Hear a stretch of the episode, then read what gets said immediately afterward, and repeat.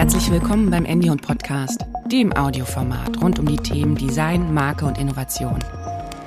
In unserer neuen Staffel begrüßen wir als Host den Industriedesigner Moritz Rose, der sich mit Experten aus der Praxis über die digitale Transformation im Mittelstand unterhält, über Herausforderungen und Learnings und darüber, wie man Unternehmen erfolgreich durch den Wandel führt. Selbst mit langjähriger Erfahrung in den unterschiedlichen Designrollen bei Phoenix Design, Fissmann und PwC ausgestattet, beleuchtet er mit seinen Gästen den Impact von Design auf die Digitalisierung, den Unternehmenserfolg und vor allem auf den Menschen.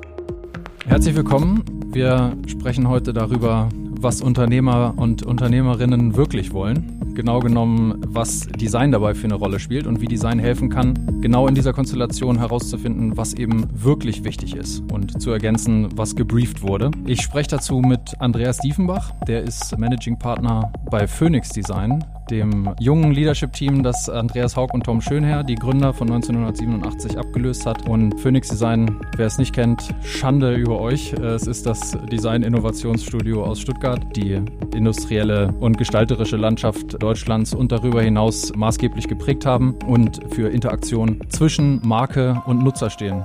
Herzlich willkommen, lieber Andi. Vielen Dank, Moritz, für die Einladung. Ich freue mich total auf ein Gespräch mit dir. Ja, cool. Vielleicht für unsere lieben Zuhörenden kurz das Abholen zu unserem Heimspiel hier. Wir kennen uns seit über zehn Jahren. Wir haben damals im gleichen Team angefangen, saßen Rücken an Rücken und so sieht man sich wieder.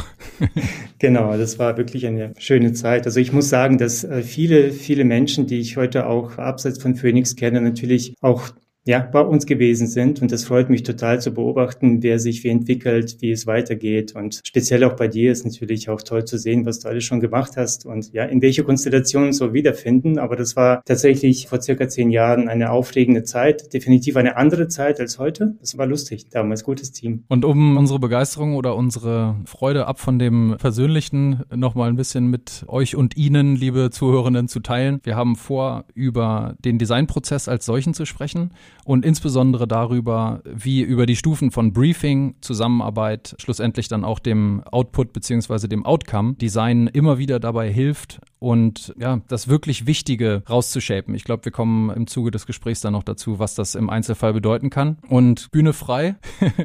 und äh, wir hangeln uns über die Station Briefing, Zusammenarbeit, wie gesagt, wo es dann viel um Vertrauen gehen soll und auch am Ende das, was man daraus lernt und wie eine erfolgreiche Markteinführung geht, anekdotisch von Schritt zu Schritt, sodass eben ja Andy aus dem Nähkästchen der imposanten Phoenix-Design-Historie plaudert. Und äh, genau, wir beginnen direkt mit dem Briefing. Ich würde vielleicht mal gleich die erste Frage anschließen lassen. Briefing ist der Klassiker. Ne? Man sagt ja immer, Mutter eines guten Projekts ist ein gutes Briefing. Und die Frage ist dann immer, was ist denn ein gutes Briefing? Viele denken ja, wenn man jetzt bei einem Industriedesign-Projekt zum Beispiel die Baugruppen rübergibt, und dann auch sagt, dass es ein bisschen wie Apple aussehen soll und möglichst günstig, möglichst wenig Bauteile, aber möglichst neu und möglichst super cool, dass dann alles gut gebrieft ist, aber das ist ja nicht ganz der Wahrheit entsprechend. Genau, Fragezeichen. Ja, also ich muss sagen, dass das Thema Briefing sich auch Jahr für Jahr ähm, extrem gewandelt hat. Bis zu der Tatsache, dass äh, manche von uns sagen, Innovation kann man nicht briefen. Ne? So, aber dann fragt man sich natürlich, wie startet man ein Projekt überhaupt? Wie findet man eine gewisse Sicherheit, um überhaupt in ein, etwas Neues zu denken? Und wenn ich mir das anschaue, jetzt die Zeit, wo wir auch zusammengearbeitet haben bei Phoenix vor zehn Jahren, war es tatsächlich die Situation so, dass sehr oft relativ klare Briefings auftauchten. Deswegen ähnlich wie du das gesagt hast, es gibt ein technisches Stack-up, es gibt eine Marktumfrage, es gibt bestimmte Zahlen, die einfach belegen, dass es sich lohnt, in dem, dem Gebiet etwas Neues zu machen. Und dann hat man als Designer dann doch eher als ein kleineres Zahnrädchen im Gesamtprozess hat man eben diese Vorarbeit übernommen und hat eben die Transferleistung gebracht von der Analyse, vom Briefing, sage ich mal, her in tatsächlich in den Output, so in ein Produkt. Bloß jetzt immer mehr ist es so, dass es die Situation immer unsicherer geworden ist. Also quasi die technologische Entwicklung, die soziokulturelle Entwicklung, die Trendentwicklung hat sich eigentlich rasend beschleunigt, sage ich mal. Und da ist einfach zunehmenderweise so, dass die Unsicherheit natürlich auch zugenommen hat bei unseren Kunden, bei den Unternehmen da draußen, zu wissen, was man denn überhaupt brieft. Ne? Okay. Mhm. So, und da ist natürlich schon so, dass man immer mehr zusammenkommt am Beginn einer Reise und sich eben überlegt, äh, also Gedanken, die ein Kunde mitbringt, eben nochmal reflektiert, gemeinsam. Mit dem Kunden. Also es ist nicht mehr so diese klare Verteilung aktiv-reaktiv, also Kunde aktiv übergibt etwas und man reagiert darauf, sondern das ist tatsächlich von Beginn an immer mehr ein Teamwork, mhm. weil wir eben wirklich in einem Boot sitzen zunehmenderweise und das macht einerseits Spaß, auf der anderen Seite ist es natürlich sehr herausfordernd für uns Designer eben eine größere Rolle zu spielen, die richtigeren Fragen zu stellen, um tatsächlich mal den Scope zu formulieren, also die kreative Vision von dem Projekt. Lassen Sie uns mal ein Beispiel machen. Also ich erinnere mich noch an unser großes 1 zu 1 Styropormodell, was so ein bisschen aussah wie ein Männchen, hm. was da im Office rumstand. Das ist vielleicht ein ganz guter Anker, oder? Weil da war ja auch das Stack-up super klar. Und äh, vielleicht sagst du auch noch mal, um wen es konkret ging, weil das muss man vielleicht auch noch ein bisschen unterfüttern. Ja, es geht um eines unserer Lieblingsprojekte, äh, Care Robot und auch eines unserer Maskottchen. Was jetzt, glaube ich, auf der Weltausstellung in Dubai ausgestellt wird und das Land Baden-Württemberg im Bereich Robotik nochmal repräsentiert, zehn Jahre später, muss man sagen. Wow. Und ich glaube, hätten wir gewisse substanziellere Fragen am Anfang nicht gestellt, würde er heute nicht bei dieser Ausstellung stehen. Ne? Weil letztendlich ging es, also es war Fraunhofer, es war unser Projekt Care Robot, wo es eigentlich darum ging, eigentlich den Charakter eines Roboters zu entwickeln, der sich um Menschen kümmert, also Care Robot. Bloß die Frage wurde am Anfang jetzt nicht gestellt vom Kunden, sondern war eher so die die Tatsache, dass man technologisch weitergekommen ist, dass bestimmte Bewegungen auf einmal möglich waren und dass es einen Vorgänger auch gab. Und dann hat man sich natürlich gefragt, wie könnte der Nachfolger davon aussehen, weil das technische Stack-up steht. Und jetzt geht es darum, eben relativ oberflächlich eben eine gewisse gestalterische Haut drüber zu ziehen. Ich wollte nur noch mal ganz kurz einhaken, also weil die Entwickler und die Kunden, die haben ja dann eine ganze Menge im Hinterkopf, ne? Die haben ja die ganzen Automatisierungs- und Steuerungssysteme und auch wie du sagst den Vorgänger und das Technik-Stackup und die kommen dann zum großen Designbüro Phoenix Design und sagen, boah, könnt ihr uns bitte mal das Industriedesign machen, so die Daten aufräumen und wie muss man sich das vorstellen? Dann gehst du rein und sagst, ja, können wir schon, aber ich glaube, wir müssen ganz andere Fragen stellen oder? Also heutzutage nennt man das Purpose, also quasi Zweck der Existenz, also man stellt schon am Beginn eine substanzielle Frage, wozu soll es sein? Also weniger warum soll es sein, also so eher so eine Sinnfrage, sondern eher eine zweckmäßige Frage, wozu ist diese Energie überhaupt nötig, von der Generation 3 auf Generation 4 überhaupt zu kommen? Für wen soll es dienlich sein? In welchem Kontext soll es funktionieren? Und dann gräbt man so ein bisschen tiefer und dann entsteht natürlich schon gewisse Lücken oder ja, Perspektivlosigkeit teilweise, die völlig in Ordnung ist. Aber wenn man da diese klare Perspektive nicht hat, sollte man sie zumindest mal sich vorstellen können, zusammen mit dem Partner, dass man dann eben auch diese kreative Vision oder diesen Zweck, sage ich mal, formuliert, diesen einen Satz, das eine Wort, ne, so Caring, äh, so Care Robot. Wir haben damals auch dieses Gentleman-Rolle auch definiert. Okay, es ist wie ein Gentleman, wie ein Butler, der einfach die Tür aufmacht und dich durchführt, eben eine gewisse, ja, Shy-Tech-Charakter hat. Damals gab es das Wort nicht, aber so, dass man, ja, der eher zurücktritt tritt und sich um Menschen und in ihrer Umgebung kümmert. Und natürlich dann fängt man dann schon mit so einer Sinnfrage an, eine gewisse philosophische Frage. Und dann muss man aber die Fähigkeit besitzen, ziemlich schnell eigentlich auch zu einem konkreten Konzept auch zu kommen. So, wir sind ja keine Psychologiestudie oder sonst was. Wir sind dann natürlich auch unter Zugzwang auch zu liefern. Ne? Also das eine ist eben größere Fragen zu stellen und auf der anderen Seite auch die Fähigkeit zu haben, sie relativ klar zu beantworten, angemessen zu beantworten, den Prozess entsprechend zu beantworten. Und das ist so die Herausforderung, sowohl als auch zu beherrschen. Sowohl aufmachen als auch zumachen. Und das auch in der Brief Briefingphase am Beginn der Reise wenn du zu viel aufmachst und die nicht im Gefühl hast, dass du auch mal zumachen kannst, dann ist das wirklich ein sehr unsicheres Gefühl. Aber darüber muss man, glaube ich, auch dann offen mit dem Kunden sprechen und auch sagen, ich weiß persönlich auch nicht, wohin es geht, aber ich glaube, die Frage müssen wir beantworten, weil sonst lohnt sich das nicht. Ja, kann ich mir vorstellen, dass das eine Menge Mut auch erfordert, so einen Kunden, dem man ja natürlich auch ein Stück weit dann das liefern möchte, was er gebrieft hat, dann nochmal zurückzuschicken, weil das ja dann, stelle ich mir vor, auch intern dann nochmal neu ventiliert werden muss, dass man sagt, ja, ich war jetzt bei Phoenix, Phoenix und habe die gebrieft, habe denen gesagt, was wir wollen, nämlich im Grunde die Außenhaut um das Stackup und die Dimensionen und die dürfen gerne nochmal diskutieren, ob der Akku irgendwie im oberen Teil sitzt oder im unteren oder sowas. Und die haben jetzt gesagt, wir müssen uns ganz andere Fragen stellen und die würden das Briefing am Anfang jetzt erstmal über,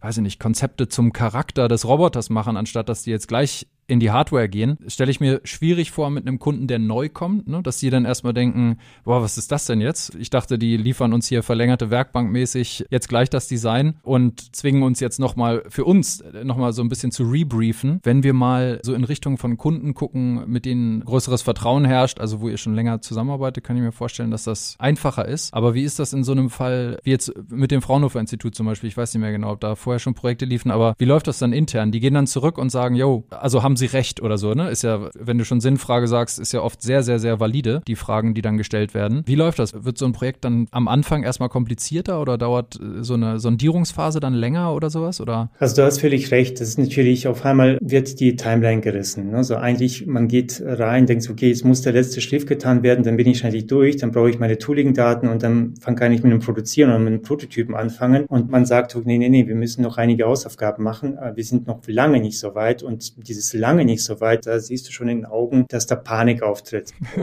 kann ich mir vorstellen. Budgetär auch, ne, so, oh mein Gott, also ich habe das jetzt minimalst geplant und jetzt scheint es mir riesig zu werden und so weiter. Und das ist, glaube ich, schon so ein Punkt, dass man beides beherrschen muss. Auf der einen Seite herausfordern, auf der anderen Seite auffangen. Und wir Designer haben nun mal die Superpower, etwas uns vorstellen zu können und abbilden zu können. Das heißt, man darf den Kunden, den Partner nie alleine lassen in dieser Phase, sondern sagen so, okay, es wäre gut, wenn ihr mal die nächste Woche mal mit diesen drei Fragen verbringt. Wir würden auch von unserer Seite versuchen, diese Fragen zu beantworten, ohne so viel Wissen zu haben, weil ihr habt so viel schon vorgeforscht, so viel entwickelt. Sicherlich werdet ihr auf etwas anderes zurückkommen. Aber lasst uns mal eine Woche ganz konkret nehmen. Lasst uns mal mit diesen Fragen beschäftigen. Wir werden von unserer Seite versuchen, die kreative Vision zu antizipieren, abzubilden und vielleicht auch schon mögliche Archetypen zu skizzieren, wie auch immer, aber dass man zumindest mal da die Zeit nimmt. Und ich glaube, da ist wiederum so, weicht die Panik eine gewissen Sicherheit oder eine gewissen Zuversicht, dass man den Weg hinkriegt, dass man eben einen Guide hat an seiner Seite, der schon mal die Wege gegangen ist und der einen nicht hängen lässt bei der Bergwanderung, sage ich mal.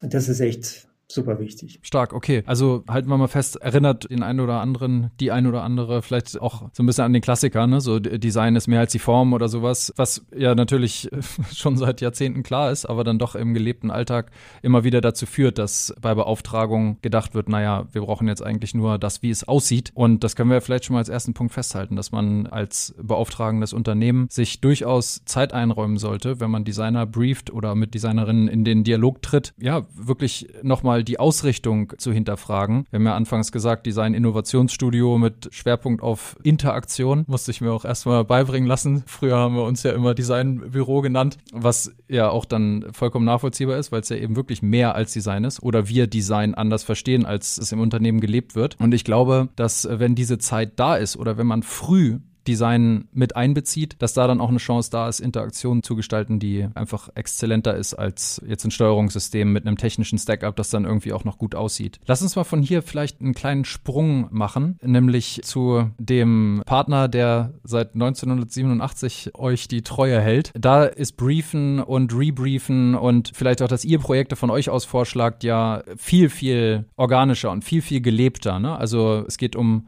Hans Grohe, den großen Bad- und Sanitärhersteller, darf man ihn, glaube ich, nennen. Da hattest du mir im Vorbereitungsgespräch auch von dem Projekt äh, Rain Tunes erzählt. Vielleicht kannst du da auch mal ein paar Worte dazu sagen. Das ist, glaube ich, ein super Vehikel für den Ausblick auf Rebriefen im Sinne von Interaktion. Genau von diesem Kunden oder von einem Menschen, mit dem ich sehr eng zusammenarbeite, kommt eben dieser Satz, Innovation kann man nicht briefen. Ne? Und genau das beschreibt so ein bisschen auch so der Kern unseres Erfolgs und unter die Magie dieser Partnerschaft, die eben seit so vielen Jahren existiert und so intensiv ist und immer intensiver wird, weil da natürlich ein extremes Vertrauen besteht, aber auch so diese Fähigkeit zu kneten. Also kneten heißt Plus und Minus, also komplementäre Kräfte kommen zusammen und entwickeln etwas und das ist halt wirklich super wichtig für unsere Kultur. Das Projekt, was du ansprichst, fing sehr, sehr offen an. Also ich kann mich erinnern eben an diesen Scope Make It Digital. Also mach es digital. Klassiker. Ja. Natürlich. Also es ist eine sehr, sehr offene Fragestellung. Natürlich damals war das Thema Digitalisierung und was bedeutet das für jedes Unternehmen. Das hat sich, glaube ich, jeder so beschäftigen müssen und vor allem bei uns, also im, Zusammenhang mit Hansgrohe, wenn es mit Wasser zu tun hat, mit einem hochanalogen Element, das durch irgendwelche Leitungen kommen muss und so, dann fragt man sich schon, welche Rolle spielt Digitalisierung überhaupt, sage ich mal, auf der Produktebene. Vor allem, wenn es der Raum von der Bedeutung her ein hochanaloger Raum ist. Da wünscht sich kein Mensch oder zumindest mal viele Menschen wünschen sich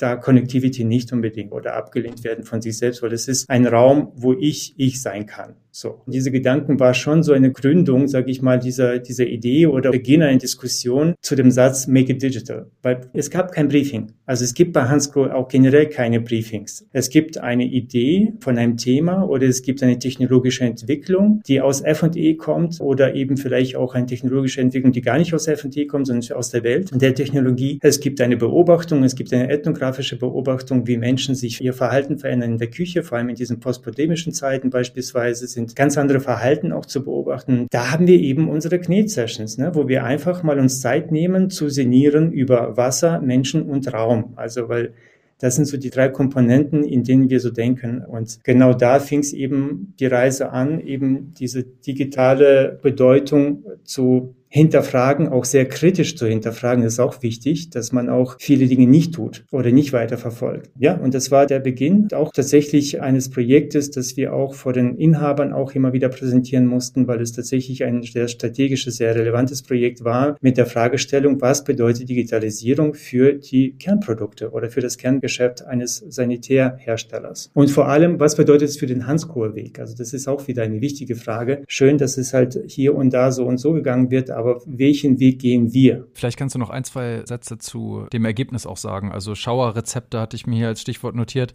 So hundertprozentig hatte ich es auch nicht verstanden, aber es klang auf jeden Fall wundervoll und so, als wenn ich da auch sehr, sehr gerne mal meine Morgenroutine verbringen würde. Also generell kann man ja einem Projekt ja aus drei Richtungen begegnen. Also was ist technologisch möglich oder machbar? Was ist geschäftlich oder business-wise tatsächlich lukrativ und was ist eigentlich für die Menschen bedeutungsvoll. Und wir haben uns eher auf diese Bedeutung fokussiert. Klar. Also ich glaube, das wäre etwas, was wir eher beherrschen. Und wir haben uns gefragt, okay, in der Dusche, was ja eigentlich so die Kernaggregatzustand ist eines Menschen bei Hansgrohe. Hansgrohe steht wirklich im Wesentlichen fürs Duschen. Ne? Was bedeutet es, dieses Moment für verschiedene Menschen dort zu stehen unter Wasser? So, also Wasser, was, wie hört sich das an? Wie fühlt sich das an? Wie erlebe ich eigentlich verschiedene Strahlarten? Dann haben wir ziemlich schnell gemerkt, dass es verschiedene Sinne anspricht. Und dann haben wir uns überlegt, wie kann man gewisse Partituren eigentlich produzieren, wie ein Musikproduzent, indem man eben verschiedene Sinne anders bespielt. Also wenn ich jetzt morgens mich eher vitalisieren möchte und aufwachen, ist es anders, als wenn ich abends runterkommen möchte oder anders, als ich zwischendurch nach dem Sport was anderes erleben möchte und dass man einfach alle Sinne ansprechen wollte und wir eben visuell, haptisch, vom Geruch, vom Gehör her eben uns angenähert haben und eben Erfahrungen gestaltet haben. Also weniger Produkte, sondern tatsächlich mit den Produkten, die entstehen, also Armatur, Brause, Thermostat, Bedienung, tatsächlich, wie kann ich eigentlich durch Projektion, durch Geräusche, durch Gerüche eben ein immersives Erlebnis schaffen, das mich durch den Tag begleitet. Und in welchem Tagesablauf für wen ist welches Ritual wichtig. Und da merkst du auf einmal immersives Erlebnis, Ritual. Jeder Mensch hat andere Rituale. Wie kann Hansco als Marke mit den Kernkompetenzen, nämlich Strahlen zu produzieren oder Wasser zu kultivieren, darüber hinausgehen? Größer denken. Spricht mir aus der Seele und ist, glaube ich, auch für etwas designfernere Zuhörende ein total spannender Schritt, dass man am Anfang noch über Strahltechnologie oder über Brausenköpfe, wie ja äh, Duschen in der Fachsprache heißen, äh, spricht. Und plötzlich geht es um alle Sinne, ja, und es geht vielleicht auch um Licht oder um Gerüche und um Geräusche und Intensitäten und was die wirklich mit dem Wohlbefinden oder mit dem Körper machen. Super spannend. Worauf ich nochmal abheben wollte im Kontext von Briefing, du hast jetzt ja gesagt, Hans Grohe, sind eben eher die lockeren Briefings, ne? Also wo man sagt, sagt, wir vertrauen euch, macht mal, guckt mal, was da rauskommt. Ihr wisst schon, man versteht sich blind. Fraunhofer, auch super positives Beispiel natürlich, aber vielleicht eines etwas engeren Briefings, wo mehr Vorgaben schon stehen und es ein bisschen schwieriger ist auszureißen, wenn du das mal so einordnen müsstest zwischen offenem Briefing, wo viel Vertrauen da ist und eben viel Zeit und viel Geduld vielleicht auch vom Auftraggeber, versus sehr enges Briefing, wo einfach so ein bisschen knappere Timeline oder auch ein bisschen höherer Ergebnisdruck ist. Was ist denn für dich persönlich so das, wo du am meisten das Gefühl hast, dass da was Spannendes passieren kann? Naja, also bei dem einem sehr präzisen Briefing, das wirklich gut ist, ne, hat man ja wirklich einfach das, teilweise das Gefühl, hey, ihr habt es ja schon. Also das ist so klar umschrieben und ich kann es sehen, ich kann es fühlen, es ist einfach, ihr habt es schon da. Also ich, ihr braucht uns gar nicht. Mhm. Also da muss man auch teilweise auch sagen sie, hey, geht nach Hause, ihr habt das schon, ihr habt das auch irgendwie abgebildet und eigentlich ist alles perfekt. Also mir Uns würde auch nichts Besseres einfallen. Also das ist so die eine Extreme. Und die andere Extreme ist einfach, hey, was bedeutet Geld der Zukunft? Was bedeutet Digitalisierung fürs Bad und so weiter? Und das ist halt natürlich sehr, sehr offen.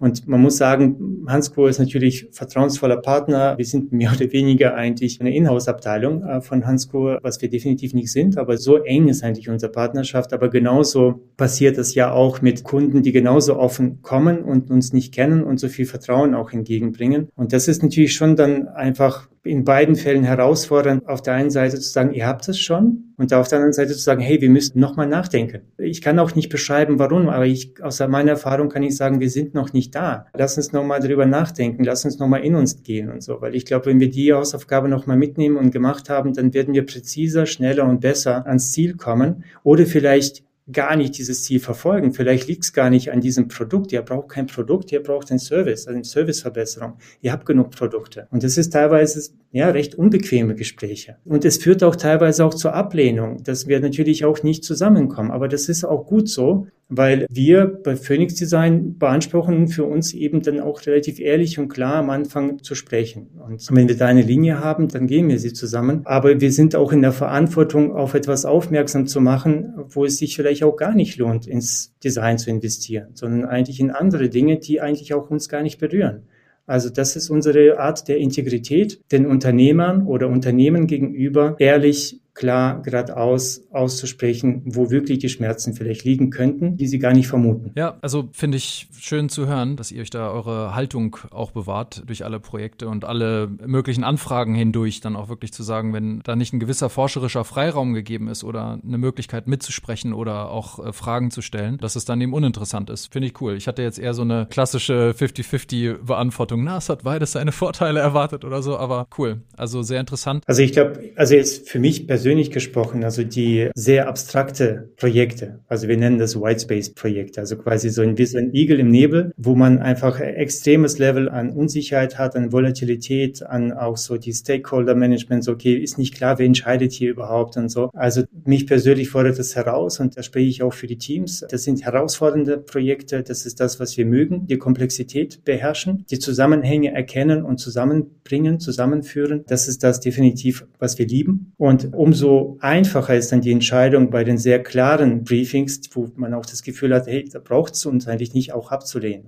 oder einen Tipp zu geben, vielleicht auch eine andere Agentur vorzuschlagen, wo wir denken, hey, das ist eigentlich das Passendere für diese Herausforderung und da seid ihr besser aufgehoben, geht mal dahin. Stark. Also finde ich echt cool zu hören. Ich würde mit so ein bisschen mit der Brechstange und Referenz zu dem Igel im Nebel der ja sehr pieksig klingt, eine phonetisch verwandte Überleitung zum Thema Pitches machen. Und da ist ja auch eine Art Briefing, ne? Und da ist normalerweise kaum Vertrauen, sondern das sind Unternehmen, die kommen, oft auch ohne Pitchbudget und sagen, wir haben jetzt gerade eh zwei, drei Design-Innovationsstudios angefragt und wollen vielleicht auch nur Ideen abgreifen oder nochmal vergleichen, weil eigentlich haben sie schon ihren Favoriten oder sowas. Wie happy macht euch das. Vielleicht kannst du das auch nochmal mit einem Pitch-Beispiel unterfüttern oder sowas, dass man das so ein bisschen besser nachvollziehen kann, weil bei Events oder gerade bei Creative sind Pitches ja wirklich der Regelfall, in Architektur auch gang und gäbe. Bei Produktdesign stelle ich mir das schon, ja, so ein bisschen komplexer vor, glaube ich, weil man da ja schon recht tief einsteigen muss, bevor man da valide Vorschläge machen kann. Ja, und das ist auch das, was uns teilweise nervt oder sehr unbefriedigend ist, weil wenn du wirklich Substanz erarbeiten willst, musst du eben tiefer eintauchen. Du musst dich erstmal kennenlernen, du musst das Unternehmen eigentlich besuchen, du musst ein paar Tage Tage auch dort verbringen. Du musst irgendwie wirklich auch diese Seele auch verstehen. Du musst dich einfach auf die Partner einlassen. Und deswegen, das erwarte ich halt auch von der anderen Seite, dass man einfach sich irgendwie entscheidet und sagt, okay, es gibt Gründe, warum ich zu Phoenix Design komme oder zu einem anderen. Und da möchte ich halt gern in den Prozess einsteigen. So generell machen wir eigentlich nicht so gern bei den Pitches mit. Bloß es gibt eben manche Themen, wo wir einfach total begeistert sind und da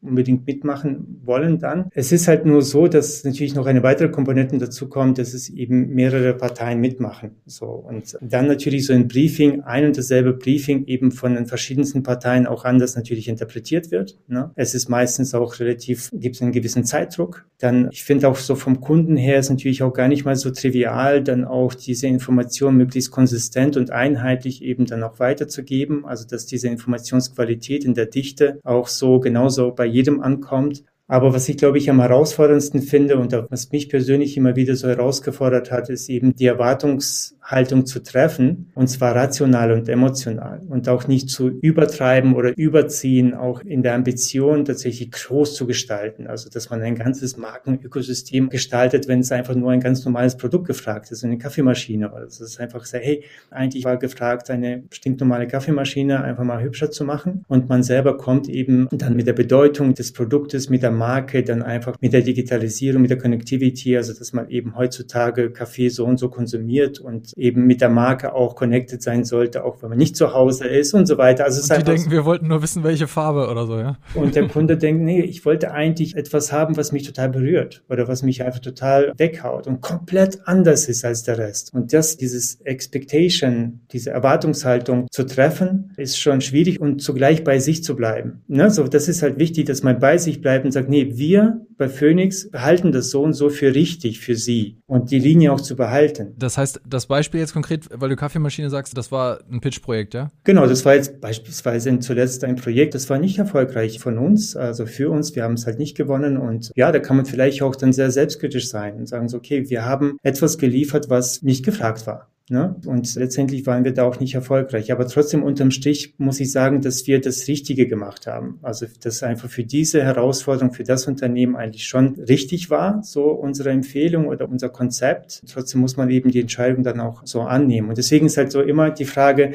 will man den Pitch gewinnen oder will man den Kunden gewinnen? Und wenn man den Kunden gewinnen will, dann muss man wiederum an ein Level kommen und sagen, so liefern das, was eigentlich notwendig wäre aus unserer Sicht. Und teilweise vielleicht wird es nicht verstanden oder vielleicht auch sich nicht getraut, ne, so. Oder vielleicht haben wir auch nicht recht gehabt. Das kann natürlich auch passieren. Aber ich glaube schon, dass man auch im Pitch eine gewisse Haltung auch entwickeln muss. Aber man muss da, glaube ich, umso empathischer sein, um einfach schnell zu verstehen, worum es wirklich geht und was geliefert werden muss, was, also wo die Schmerzen sind und wie man denen begegnet. Aber trotzdem nicht kurzfristig, sondern schon gewisserweise auch mittelfristig. Dann lassen wir mal das Thema Briefing und Rebriefing so ein Stück weit hinter uns, beziehungsweise das Rebriefing, also wenn ihr jetzt sagt, okay, das eine Thema, ich erinnere mich noch an Pflicht und Kür, das ist was, was ich auch von Andreas Diefenbach lernen durfte, dass erfolgreiche Projekte so aufgebaut sind, dass man eben erstmal wirklich sagt, na schaut mal, das habt ihr bestellt, so sähe das aus oder das sind drei Varianten dazu, wie man das lösen könnte und dann gibt es noch so einen Kür-Moment, den ich jetzt einfach mal unter dem Stichwort Rebriefing laufen lassen würde, das sich quasi in die Zusammenarbeit zieht, dass man in der Präsentation dann wirklich was hat, vielleicht sogar ein Modell, Randnotiz für, wie gesagt, wenn Sie Phoenix Design hören, bisher noch nicht die Augen leuchten. Es gibt da auch einen riesen super talentierten, total kreativen Modellbau, die eben immer alle Projekte und seien es auch digitale äh, dann wirklich mit Elektronikwissen, Programmierung und so weiter unterfüttert, super schnell anfassbar machen. Heißt, so ein Kürprojekt würde dann vielleicht auch gezeigt werden und dann sagen die Kunden, wow, okay, haben wir überhaupt nicht so gebrieft, aber ist ja mega, total cool. Soll heißen, dass auch in die Zusammenarbeit das dann reingeht. Ne? Was ich jetzt im Zusammenhang mit Zusammenarbeit mal besprechen wollte und wir waren ein bisschen länger bei Briefing, das ist aber glaube ich auch richtig, ist die interne Konstellation nochmal. Da hast du gesagt, es gibt vertraute Partner, es gibt welche, die kommen so ein bisschen von außen, es gibt welche, da weiß man nicht so richtig, weil das so ein bisschen hinter vorgehaltener Hand oder ohne die äh, bis dato vertrauensvolle Basis passiert. Da gibt es Designmanager, da gibt es RD-Leiter, da gibt es einen CTO, da gibt es vielleicht andere Marketingbereiche, die da irgendwie, oh, jetzt habe ich äh, Gendern vergessen, pardon,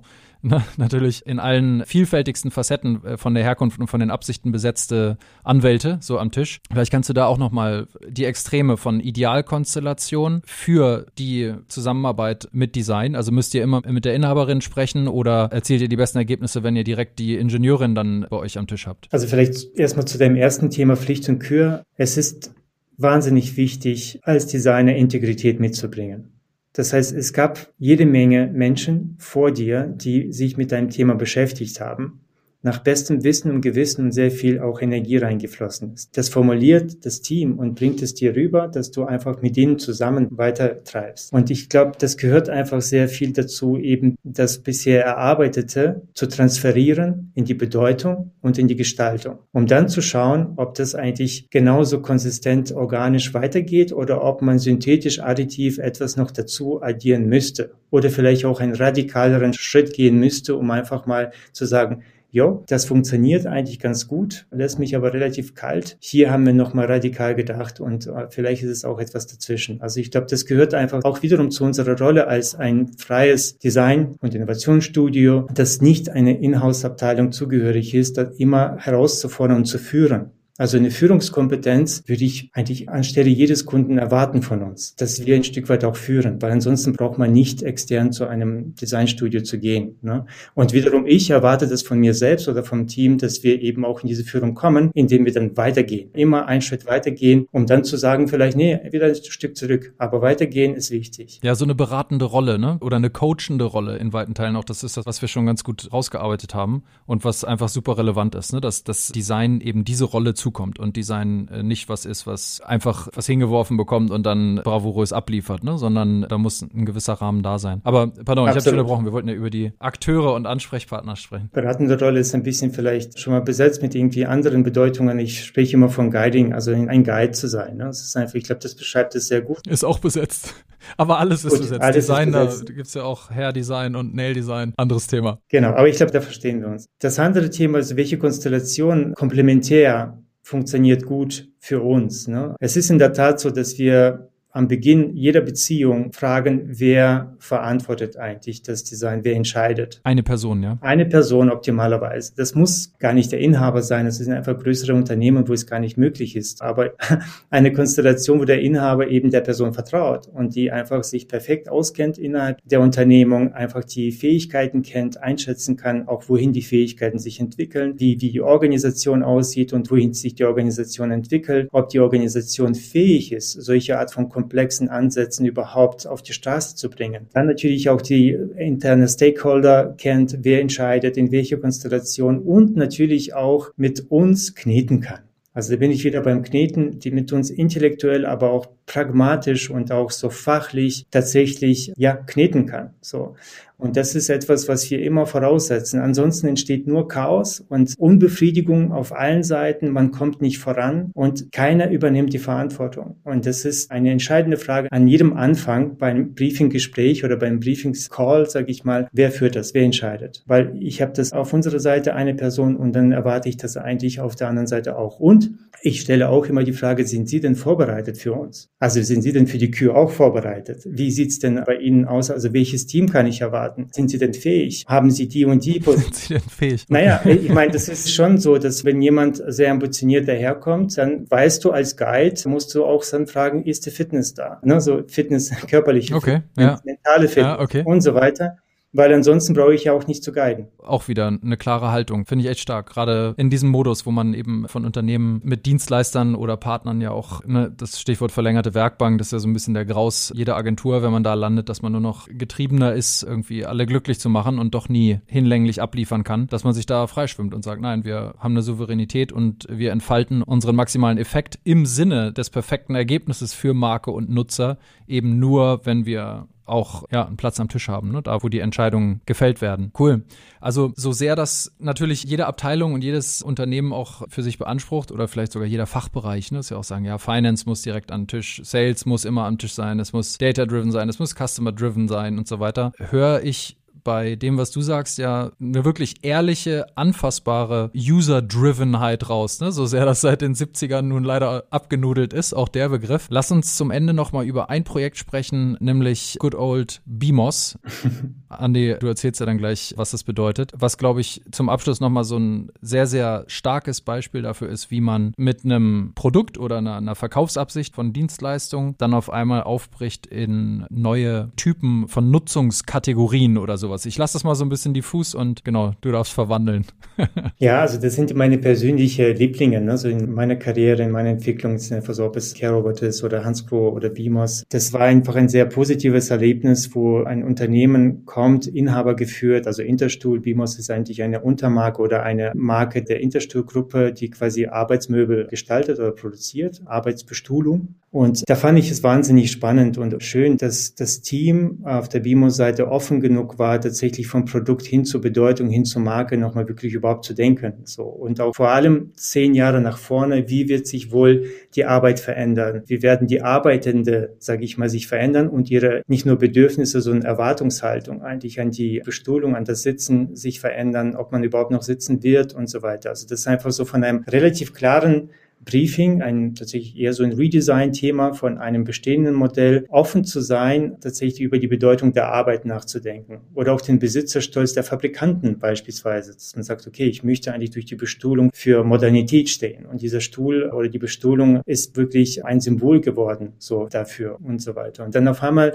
merkte ich damals, dass äh, aus einem rein kleinen Produktentwicklungsteam, also F&D, PM, Produktmanagement und Design, auf einmal kam Marketing dazu, auf einmal kam Vertrieb nochmal dazu. Das, dann haben wir kleine interne ja, Pre-Launches gemacht, wo dann einfach so die Story so ja vorgefüllt worden ist, so wie wofür BIMOS am Beispiel dieses Produktes eigentlich stehen könnte. Ne? Und das ist, muss man schon sagen, für einen Designer ein sehr befriedigendes Gefühl, wenn man so viel Offenheit erfährt und so viel Entscheidung auch. Also so, dass man sich wirklich so entscheidungsstark einfach sich committet und sagt, okay, das ist wirklich ein guter Weg, weil wir Designer haben einen gewissen Einfluss, aber wir haben nicht die Macht, etwas auszuführen, wirklich zu entscheiden, einen Weg zu gehen. Und wir brauchen immer diese Konstellation Unternehmertum oder Unternehmergeist oder tatsächlich Unternehmer sein mit dem Designer zusammen. Das war in den 70ern so, in den 80ern, es war immer schon so, weil diese Komplementarität ist halt weiterhin super wichtig. Ansonsten kommen wir nicht gut voran. Wir trauen uns zu wenig zu es ist äh, zu technokratisch, also zu viel rationale Dinge werden betrachtet, Zahlen, Daten, Fakten und darauf basieren zu kleine Schritte dann gemacht. So.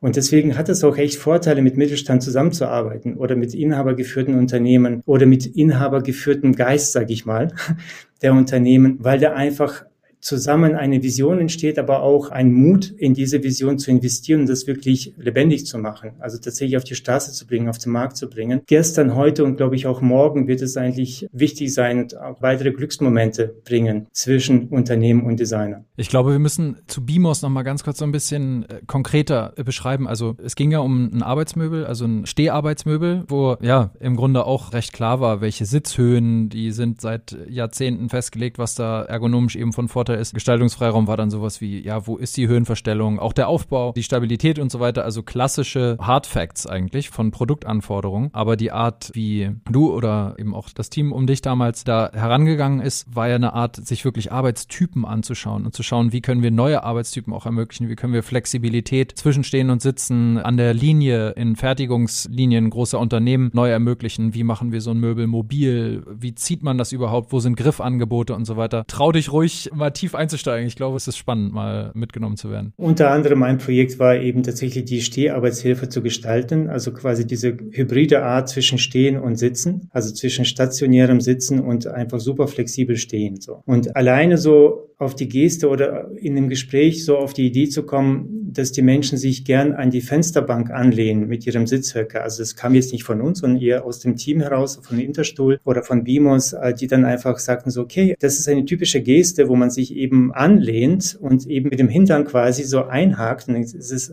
rein biologisch so, dass das eben sich gut anfühlt und dass man eben so aufgefangen wird. Und ein Großteil des Körpergewichtes einfach durch diese Geste aufgefangen wird. Und das Erste, was man aber erstmal tut, ist eben mit den Händen sich abzustützen und dann eben mit dem Popo, sage ich mal, dann der zweite Schritt, sich anzulehnen. Und dann merkt man auf einmal, wie entlastet die Beine werden und dass man gar nicht so ein Barhockergefühl hat, wo man einfach drauf sitzt und eben der ganze Oberkörper ist gekrümmt und das Ganze wirklich so ein, genau diese lässige Gesten, die einfach die Menschen universell weltweit eigentlich immer wieder machen, um einfach so ein kurz mal zwischenzuatmen und sich zu erholen. Das führte dazu, dass man natürlich auch aus der Fläche heraus, also Hände stützen sich ab, ich brauche eine Fläche, genau da muss der Griff sein, dann auch die Föhnverstellung müsste eigentlich dann auch bei dem Zeigefinger sein und dann setze ich mich drauf, ich brauche eine Kante, um nicht runterzurutschen und es braucht einen gewissen Winkel, weil sonst stolpere ich, weil sonst mir der Fußkreuz im Wege steht. Genau diese Geste haben wir nachgespielt, eben in so Archetypen, Schweißmodellen aus Rohren zusammengeschweißt, um einfach zu merken, so, wow, das ist echt interessant. Das könnte echt ein toller Archetyp werden und aus dem Archetyp, also aus einem Rohrgeflecht hin zu einem finalen Design, das war auch ein spannender Prozess. Aber da, sage ich mal, diese Energie zu haben, mit dem Kunden zusammen so tagelang, sage ich mal, sich auch da einzuschließen, darüber nachzudenken, Prototypen zu basteln und so weiter. Und dann immer wieder auch so der Inhaber, der eben dann auch mitmacht und mitdiskutiert und vor allem sein Wissen auch reinbringt über das Sitzen das ist einfach so wertvoll gewesen und auch so erfüllend. Und deswegen sind die Produkte, glaube ich, auch recht erfolgreich geworden am Markt. Und das macht sie natürlich auch glücklich, weil sie damit auch Geld verdienen und zwar über eine lange, lange Zeit. Super. Also ich fühle mich beflügelt zu einer Zusammenfassung und vielleicht so eine Art Outro. Was das Beispiel ja zeigt, ist, dass ja, du hattest auch gesagt, dann sage ich es jetzt zum dritten Mal, Innovation kann man nicht briefen. Das finde ich ganz spannend, weil eigentlich will man Innovation ja am liebsten briefen und sogar am liebsten im Tagesgeschäft. Man ist ja irgendwie auf der Suche nach Wert und dass dieser Wert eben nur entsteht, wenn der Wert als Zielsetzung im Zentrum steht. Ne? Also, dass man wirklich sagt, wir wollen Wert schaffen und uns ist erstmal nicht wichtig, dieses Produkt zu schaffen, sondern wir wollen irgendwo was Wertvolles schaffen und nicht eben äh, das nächste Produkt, was irgendwie dann toll aussieht und sich darüber nur definiert. Und dass für dieses Entstehen von Wert ein gewisser forscherischer Freiraum vonnöten ist, den Designerinnen dann eben auffüllen, wenn man sie lässt. Und damit zieht sich dann so eine Art Vertrauen wirklich durch das Briefing, durch die Zusammenarbeit, durch die Präsentation und schlussendlich auch in die Markt Markteinführung. Und also es scheint mir gerade glasklar vor mir zu liegen, was nötig ist. Und ich hoffe, dass das den Zuhörenden auch so ging. Ich sage herzlichen Dank an Andreas Diefenbach. Managing Partner bei Phoenix Design im guten alten Stuttgart und guter alter Freund seit über zehn Jahren. Und genau, letzte Worte gehören gerne dir. Vielen Dank, Moritz. Also wir sollten immer mit der Grundintention starten, wie du gesagt hast. Also die Grundintention, das ist das Wort Intention, ist das, was eigentlich eine Reise beschreibt, ein, ein Ziel beschreibt. Und wir dürfen aber auch den Weg dahin nicht vergessen. Prozess ist alles und bringt auch die Sicherheit, bringt auch, auch eine Zuversicht und auch äh, für das Team auf der Kundenseite. Aber wir sollten mit der Intention starten und nicht mit einem Produkt oder mit einem klaren Output, sondern auch mit dem Outcome und alles basierend auf der kreativen Vision oder auf der Intention eines Projektes. Herzlichen Dank und herzlichen Dank fürs Zuhören. Danke dir.